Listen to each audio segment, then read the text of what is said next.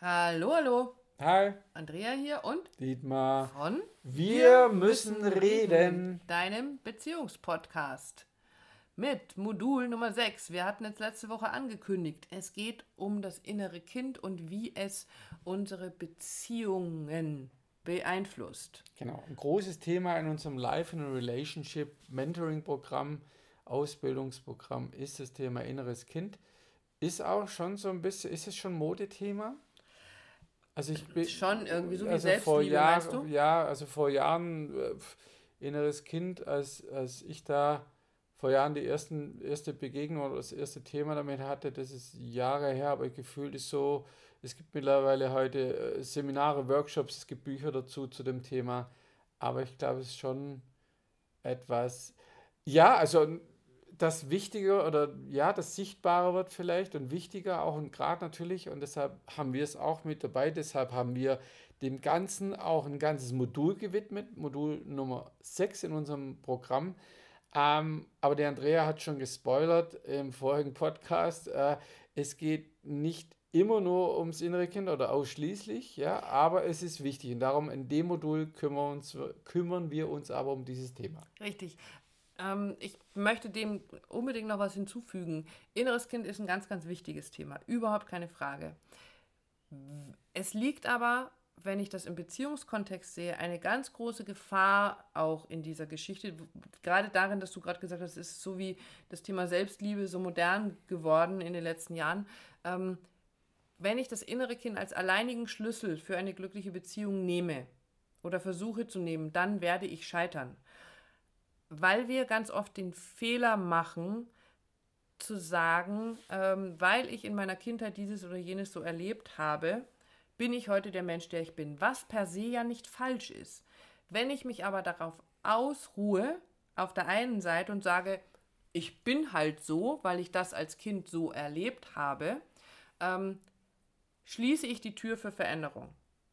Und auf der anderen Seite, wenn du mir erzählst, in deiner Kindheit war es so, und ich, jetzt nehme ich mal unser Beispiel, äh, wir als Bezie äh, in unserer Beziehung, ich bin in einer behüteten Familie aufgewachsen, Mama, Papa, zwei Töchter, alles prima, ähm, du bist mit Schlägen aufgewachsen. Und wenn wir jetzt, wenn ich jetzt sagen würde, ja, ist ja kein Wunder, dass du dich immer so verhältst, weil in deiner Kindheit hast du ja ständig Prügel gekriegt, ähm, dann würde ich dir einen Stempel aufdrücken, ein Label, der auch nicht richtig wäre. Mhm. Ja, Also das würde eher ich nutzen, das Label, im Sinne von, dass ich mich dahinter verstecke und sage, ja, ich, ich kann ja nicht anders, weil das war so oder so. Genau, aber umgekehrt Kindheit. besteht ja auch die Gefahr, dass ich mich hinstelle und sage, ja, ist ja kein Wunder, dass du dich so Ja, benimmst. ja.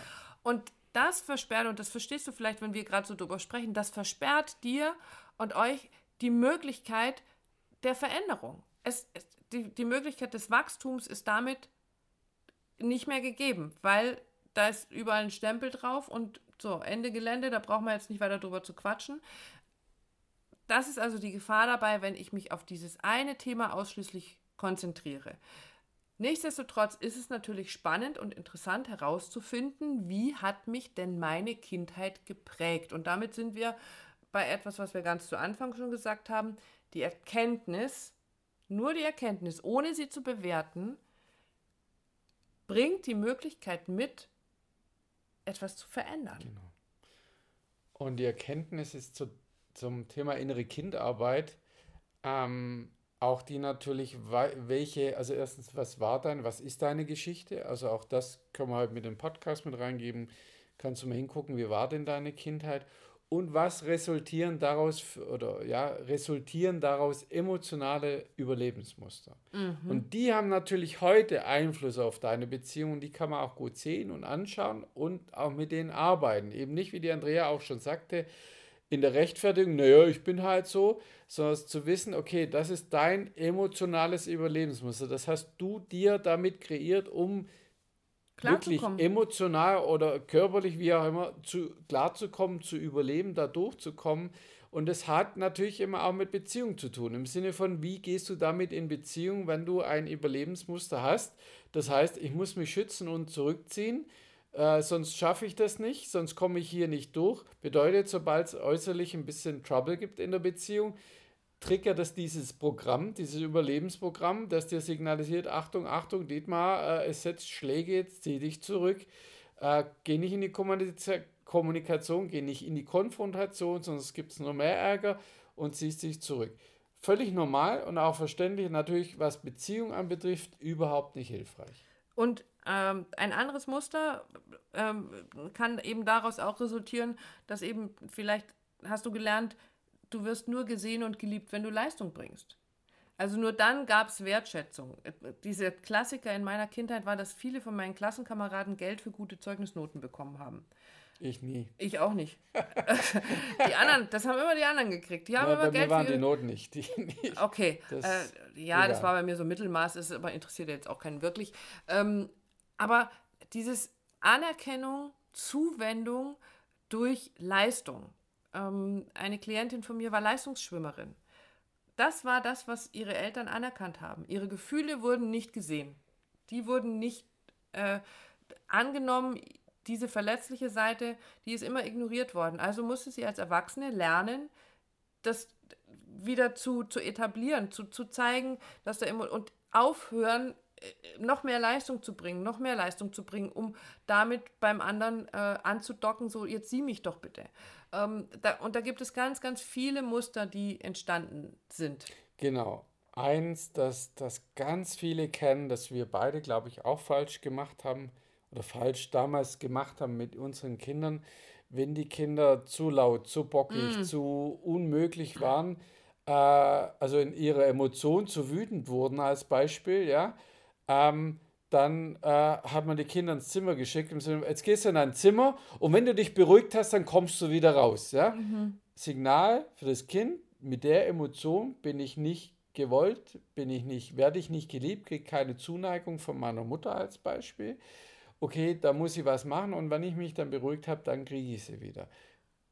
Schlechtes äh, Vorbild natürlich, ja, aber ein gutes Beispiel, um ein emotionales Überlebensmuster zu verstehen. Das heißt, wenn ich wütend bin, wenn ich sauer bin, ist das Muster Rückzug, beziehungsweise ich bin nicht geliebt, kriege keine Nähe, Zuneigung. Das heißt, beruhigen, runterkommen, versachlichen, entspannen, wie auch immer. Und daraus natürlich, wenn das wieder, wir haben es ja immer von Beziehung, damit in Beziehung zu gehen, wenn man merkt, es wird emotional, jetzt kriege ich gleich die Liebe entzogen von meiner Partnerin, ja, weil das System unterscheidet eben nicht, ob das jetzt meine Mutter oder, oder sonst irgendjemand ist, sondern meine Partnerin. Oh Gott, oh Gott, jetzt muss ich aufpassen. Oder jetzt werde ich gleich abgestraft und muss quasi in die Ecke auf die stille Treppe, mhm. hieß bei euch. Auch das kennst du vielleicht, auch das passiert, passiert uns immer wieder, ist passiert, kennen wir alle ähm, und auch darüber reden wir in Modul Nummer 6 ähm, und gehen dann näher darauf ein, was du denn tun kannst, weil es gilt, gibt auch so einen, äh, einen tollen Satz, den ich wirklich auch mag, der gehört auch da rein. Es ist nie zu spät für eine glückliche Kindheit. Hm. Das heißt, das Vergangene können wir nicht verändern, aber den Umgang heute damit sehr wohl. Das ist, glaube ich, was ganz Wichtiges, das sollten wir wiederholen. Ich kann das Vergangene nicht verändern, aber ich kann die Art, wie ich heute mit diesen Erfahrungen umgehe, die kann ich verändern. Das ist, glaube ich, ein Satz, den man echt sacken lassen kann, ähm, der ganz, ganz wichtig ist. Und ich mag das Gegenbeispiel zu deinem, äh, zu deinem Laut- und äh, Ärger-Kinder-Beispiel unbedingt noch bringen oder die Frage noch in den Raum werfen, um das noch verständlicher zu machen. Wenn deine Kinder, dein Partner gut gelaunt ist und singend und tanzend durch die Wohnung springt, würdest du dann jemals auf die Idee kommen, diesen Menschen auf die stille Treppe oder ins Zimmer zu schicken und zu sagen, du weißt du was, das ist mir jetzt hier echt zu lustig. Jetzt gehst du mal in dein Zimmer und wenn du dich wieder beruhigt hast, dann kannst du wieder rauskommen. Würde kein Mensch tun. Du schüttelst den Kopf ja, ich glaube schon auch, dass das. Also kenne ich schon Aber auch, mit was sind wir zu, dann willkommen? Mit ja, gar keiner ja, Emotion? Also das gilt es ja zu beleuchten. Darum, darum kümmern wir uns äh, drum, welche Emotionen sind erwünscht gewesen, welche vielleicht nicht und wie gehe ich damit um. Und zu was haben sie geführt? Also du genau. hast gerade eins davon genannt, das war Liebesentzug. Ähm, es gibt ja ganz viele Varianten, Schweigen, Liebesentzug, Schläge ähm, und äh, Schimpfen, was auch immer. Es gibt ganz, ganz viele Muster, Überlebensstrategien, die wir uns als Kinder zurechtgelegt haben. Und ja, ich glaube, ich würde mich jetzt im Kreis drehen, wenn ich dann nochmal drauf eingehe. genau. Du hast gerade das Wichtigste gesagt. Und- es geht um den anderen ja. Umgang heute damit. Und genau, es ist ein wichtiges Thema und wir hatten gestern, vorgestern eine Anfrage, äh, ein, ein Beratungsgespräch mit einem Paar, wo sie auch gefragt hat, ist denn das Thema inneres Kind auch mit dabei? Also ja, es ist mit dabei, es ist wichtig, damit genau dieser Aspekt auch gesehen wird. Genau. Aber nicht ausschließlich. Genau. In diesem Sinne, wir freuen uns auf deine Nachricht. Trag dich ein, erkundige dich, nimm unsere Zeit in Anspruch, dafür sind wir da, um dir deine Fragen zu beantworten zu dem Programm. Alles, was du wissen möchtest, findest du auf www.paarrevolution.de.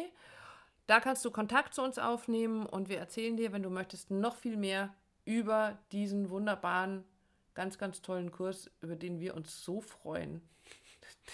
Tun wir. ja, für mehr glückliche Paare auf diesem Planeten. Für mehr glückliche Werkzeugkisten. Äh, okay, wir hören uns nächste Woche. Genau. Bis, Bis- dann. tschüss. Worum geht's nächste Ja. Woche? Oh, Oh. ja, was aus dem, aus, oh Gott, ist wieder eins, was passiert aus dieser inneren Kindgeschichte? Um einmal kurz zu spoilern, es entwickeln sich nicht nur diese emotionalen Überlebensstrategien, sondern wir lernen als Kind schon ganz, ganz früh bestimmte Glaubenssätze, die wir durch das Vorbild unserer Eltern, der Familie, des Umfelds äh, mitnehmen. Aber darüber sprechen wir nächsten Montag. Wir So hören uns. aus. Bis dann.